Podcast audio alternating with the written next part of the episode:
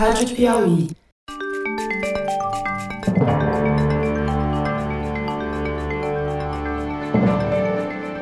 Opa! Eu sou José Roberto de Toledo e este é o Luz no Fim da Quarentena, uma coprodução da revista Piauí com a Rádio Novelo. Como você sabe, infectamos o canal do Foro de Teresina para discutir pesquisas científicas que ajudam a atravessar o túnel da pandemia. Por que pessoas são expostas ao vírus SARS-CoV-2 em um mesmo lugar e só uma delas desenvolve a doença? Por que há casais que moram na mesma casa, um fica com Covid-19 e o outro testa negativo no exame sorológico? Por quê? Nosso cientista residente, o biólogo Fernando Reiner, vai nos contar se a ciência já tem resposta para essas perguntas e se as respostas podem carregar uma boa notícia. Fernando Reiner, esta semana vamos falar sobre casos misteriosos de coronavírus.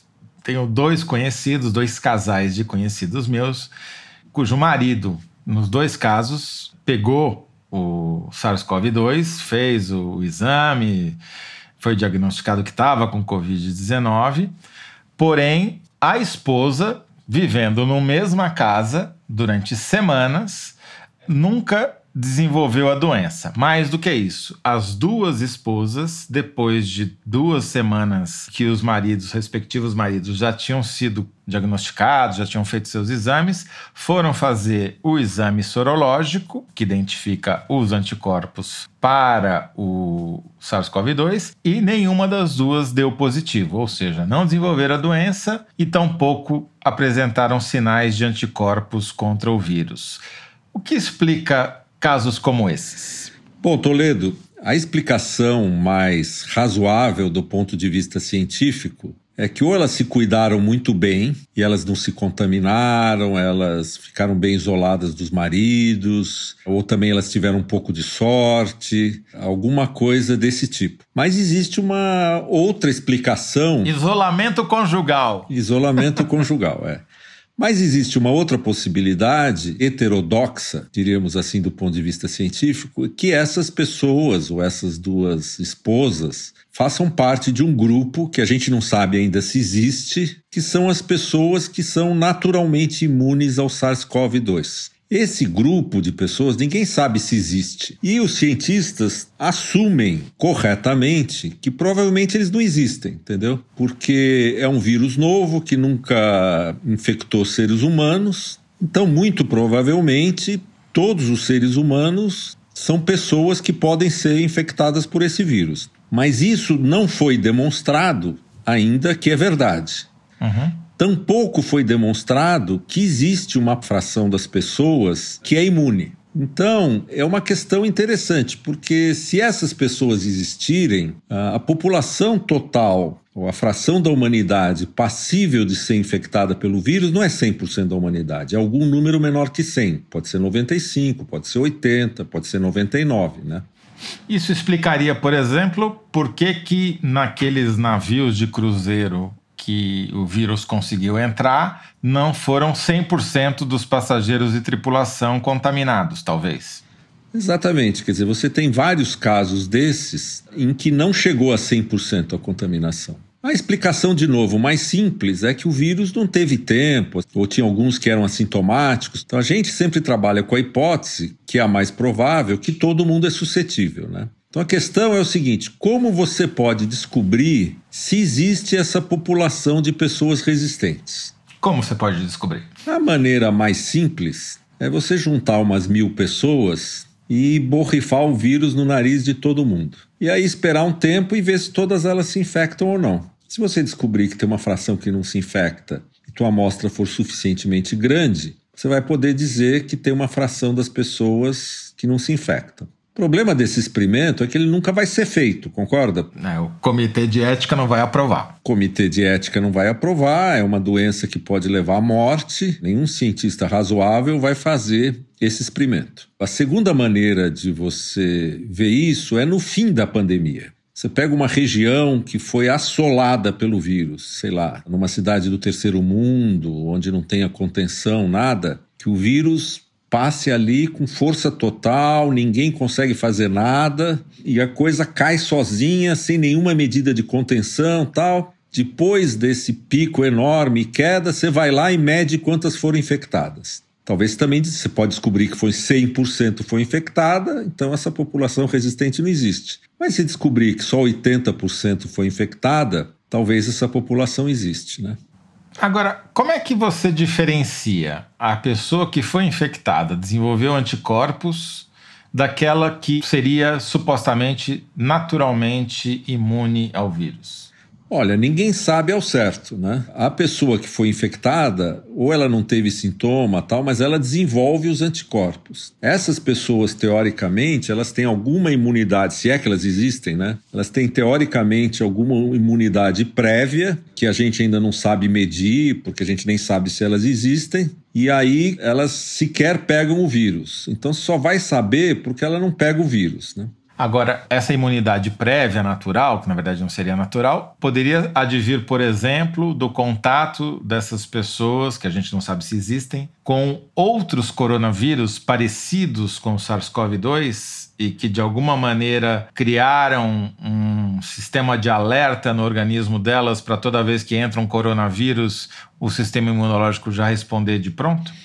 Pode ser. Esse é um jeito de você imaginar. Pode ser porque elas foram infectadas por outros coronavírus, como esse do resfriado. Pode ser que elas tiveram infecção por alguma coisa que tem na superfície, alguma coisa parecida com SARS-CoV, que não obrigatoriamente precisa ser um coronavírus, alguma coisa desse tipo que dê uma imunidade cruzada. Né? Agora, o experimento natural mais interessante que você pode fazer é olhar os casos de infecção generalizada num ambiente fechado. Né? O navio foi um caso desse que você mencionou. E tem um caso interessante que é esse coral numa igrejinha no interior dos Estados Unidos. Um grupo de pessoas idosas se reuniam numa sala pequena para ensaiar músicas para cantar na igreja. E eles ficavam sentados todos pertinhos uns dos outros e soltavam a voz, entendeu? Cantavam alto, tal, por uma hora e meia, duas. Perdigoto voando para todo lado. Espalhava SARS-CoV-2 para todo é, quanto é lado. E numa dessas sessões, e eu acho que eram, se não me engano, 63 pessoas no coro. Tinha uma pessoa infectada que depois foi descoberto que ela estava infectada. Cantaram que eu acho que por uma hora e meia, depois tinha um lanche comum, todo mundo é amigo. 61 pessoas. 61 pessoas, né? Em duas ah, horas e meia, exatamente. Duas horas e meia, daí teve um lanche, daí cantaram mais um tanto e foi todo mundo embora. Bom, algumas semanas depois, dessas 60 e tantas, teve 30 que foram confirmadas diretas, essas 30 infectaram algumas outras, que são os casos secundários, e desse total, três foram hospitalizadas e dois morreram. Uhum. Então você pode olhar esse evento nessa igreja de duas maneiras. Você pode falar, não, as pessoas que não foram infectadas tiveram sorte, porque estava todo mundo lá cantando, ou estava longe da pessoa, ou não encontrou na hora do café. Ou você pode falar, não, talvez aí seja alguma evidência de que existem pessoas resistentes. Então os cientistas agora estão começando a se preocupar em analisar essa hipótese, porque ela é uma hipótese muito atrativa, né? Se ela for verdade, ela é uma boa luz no fim da quarentena, né? Porque a imunidade de rebanho é atingida muito mais rápido,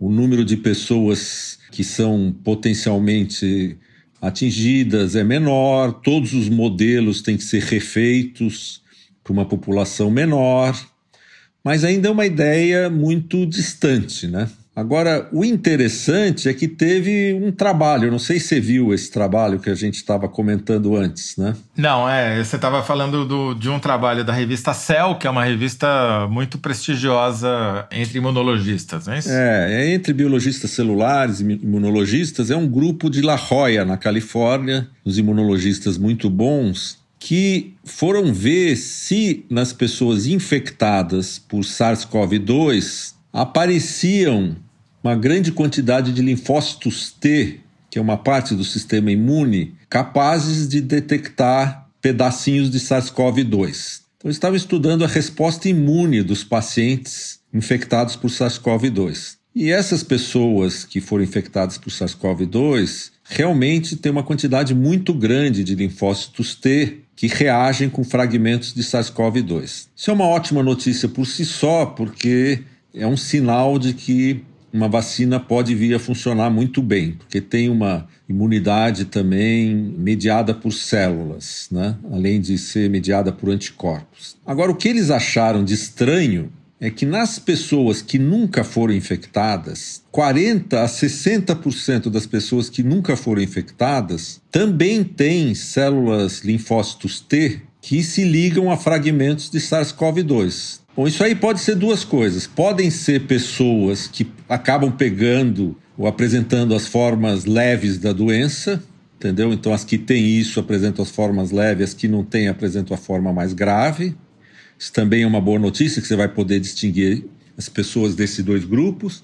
Ou pode ser uma evidência que talvez exista uma pequena parte da população que é resistente, entendeu? Então agora o que vai acontecer é o seguinte, isso aí é uma dica para os cientistas, né? E eles vão começar a investigar isso com todas as energias para ver se isso é verdade ou não. E essas dicas em ciência, elas funcionam assim, você vai atrás até provar que ou é verdade ou é mentira. A mesma coisa aconteceu com a cloroquina. Tinha uma dica de que funcionava, todo mundo ficou animado, foi atrás, foi atrás e não funciona. Teve que ser abandonada, né? Aqui vai acontecer a mesma coisa. Pessoas vão atrás, vão tentar descobrir se existe essa fração de pessoas resistentes ou não, e aí a gente tem que esperar agora a ciência dar o veredito. Perfeito. E se mesmo que funcione, também não é uma bala de prata, não é um remédio com 100% de eficácia, não é uma vacina com 100% de eficiência. É, vai ser mais um fator para, com sorte, né, se a gente tiver sorte, ajudar a compor a nossa linha de defesa contra esse bendito vírus. Né? Exatamente, quer dizer, vai melhorar as perspectivas e vai levando a gente mais perto da saída do túnel de alguma forma, né? Sem dúvida. Vai, do mesmo jeito que, por exemplo, essa pesquisa que saiu essa semana passada sobre o Remdesivir mostrou que nesse experimento randômico diminuiu em média quatro dias o tempo de internação dos pacientes graves de Covid-19. Né? Exatamente, é uma ótima notícia, não vai resolver o problema, mas você tem mais um remédio que você pode usar. Ou seja, é uma batalha que é, provavelmente vai ser ganha, se for ganha, esperamos que será, aos poucos, com pequenos incrementos como esse que a gente falou hoje. É isso aí, Toledo. Muito obrigado, Fernando Rainer. Até a próxima. Até a próxima. Tchau. Este foi Fernando Rainer, professor titular de Bioquímica da Universidade de São Paulo e cientista residente aqui do nosso podcast. O Luz no Fim da Quarentena é uma coprodução da revista Piauí com a Rádio Novelo. A coordenação e edição são da Paula Scarpim, da Evelyn Argenta e do Vitor Hugo Brandalize. Este episódio teve o apoio de produção da Clara Relstab. A identidade sonora é da Mari Romano. Quem finaliza o programa é o João Jabassi. E a coordenação digital é da Kellen Moraes. Yasmin Santos e Emily Almeida fazem a distribuição nos tocadores e nas redes sociais. A identidade visual é da Paula Cardoso e o motion graphics é da Renata Buono. Eu sou José Roberto de Toledo. Até o próximo episódio. Tchau!